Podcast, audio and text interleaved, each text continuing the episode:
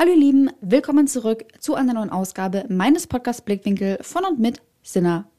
Diejenigen von euch, die die letzte Folge schon gehört haben, die wissen, dass ich mit meinem Mann letztens zusammen in Finnland unterwegs war und da war auch meine Kamera mein ständiger Begleiter. Ich wollte jetzt aber keine ja, 0815 Urlaubsfotos machen, wie jetzt vielleicht jemand denken könnte. Nee, mir ging es viel eher darum, die Besonderheiten von Finnland eben einzufangen. Was das Land so einzigartig und unverwechselbar macht, wie jetzt zum Beispiel die Kultur, die Mentalität oder auch die Landschaft. Den Finnen zum Beispiel ist ihre Natur echt heilig. Darum war es mir vor allem auch wichtig, bei meinen Bildern, wenn ich auch Landschaft fotografiert habe, so eine Art Storytelling dabei zu kreieren. Aber was bedeutet Storytelling eigentlich? Storytelling ist aus dem Englischen und bedeutet eigentlich nichts anderes wie Geschichten erzählen. Und Geschichten faszinieren, wie wir alle wissen.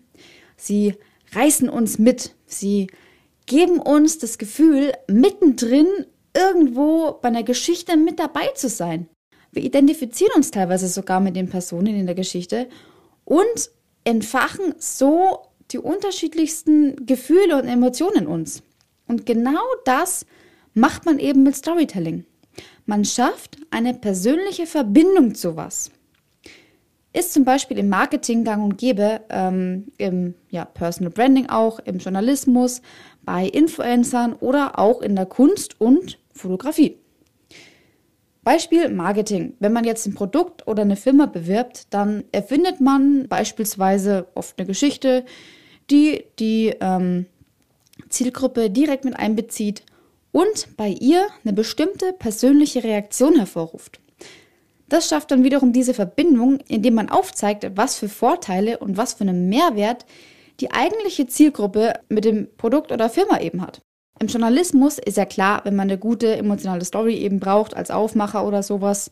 Oder auch in der Fotografie.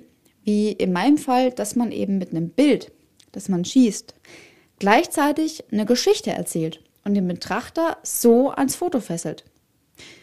Dazu kann man auch ganz, ganz viele Stilmittel verwenden, wie ähm, Farbgestaltung, Kontrast, Lichtsetzung, das Motiv an sich, der Winkel und so weiter. Also da gibt es echt ganz viele Möglichkeiten, wie oder was man beim Betrachter erzeugen will. Ich für meinen Teil, ich liebe es total, Geschichten zu erzählen. Und das in Textform als auch ja, mit Hilfe von Bildern. Ich meine, ist ja klar, ich bin Fotografin, ne? Wenn du hinter der Kamera stehst und durch den Sucher schaust und da eine halbe Ewigkeit damit verbringst, das Motiv vor der Linse genauso auszurichten und darzustellen, bis das Bild genauso ausschaut, wie du es bei dir im Kopf rumschwirren hast und du dann irgendwann endlich mal auf den Auslöser drückst. Dann hast du deine persönliche Story mit diesem einen Bild, was du durch deine Augen erzählst. Wenn ich jetzt wie letzte Woche in Finnland an dieser einen Stelle am Meer mit meiner Kamera stehe, ihr müsst euch das so vorstellen. Rechts und links von euch sind lauter Sträucher. In der Mitte seht ihr einen Teil vom Meer. Das Wasser an manchen Stellen ist dabei aber so niedrig, dass die Gräser aus dem Wasser schon rausragen. Und ihr könnt durch diese kleinen Wellen auf dem Wasser genau sehen, in welche Richtung der Wind weht. Ihr hört die Vögel zwitschern, ihr spürt die Meeresbrise, die euch um die Nase weht. Ihr seht hoch, der Himmel ist mit ganz dichten Wolken bedeckt und zwischendrin kämpft sich die Sonne so richtig mit ein paar einzelnen Sonnenstrahlen ähm, ihren Weg dadurch. Und dabei spürt ihr jeden einzelnen Sonnenstrahl, der euch auf die Haut scheint. Ihr schwenkt euer Blick durch die Sträucher und entdeckt beim Nachbarn am Steg so ein kleines, rustikales, ja älteres Boot. So ganz typisch finnisch. Und das ist euer Motiv. Ihr nehmt die Kamera, haltet die ganz nah am Boden, sodass ähm, die durch die Sträucher zwar noch hindurchschaut, aber auch trotzdem noch die Sträucher links und rechts mit drauf hat. Ihr richtet den Fokus aufs Boot und wartet darauf, bis die Sonne leicht durch die Wolken auf die Ostsee und das Boot scheint. Ihr schaut euch den Sucher und wartet und wartet und dann drückt ihr ab. Das ist euer Motiv. Das ist eure Story.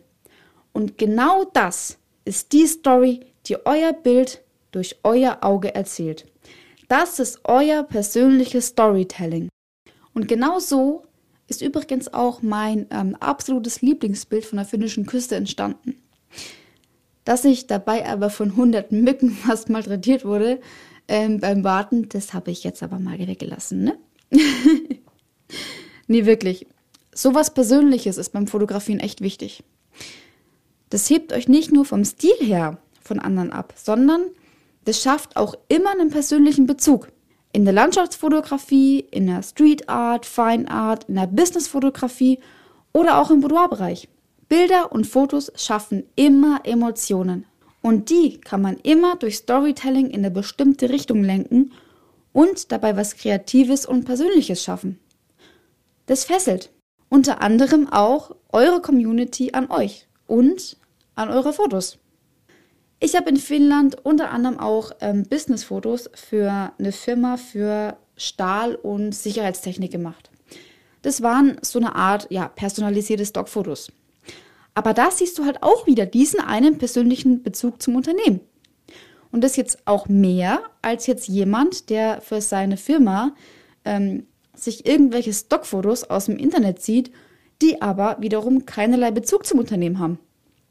Deswegen finde ich das auch immer wichtig, dass man auch gerade im Businessbereich durch diesen persönlichen Bezug nach außen hin auch nahbar wirkt von seiner Community.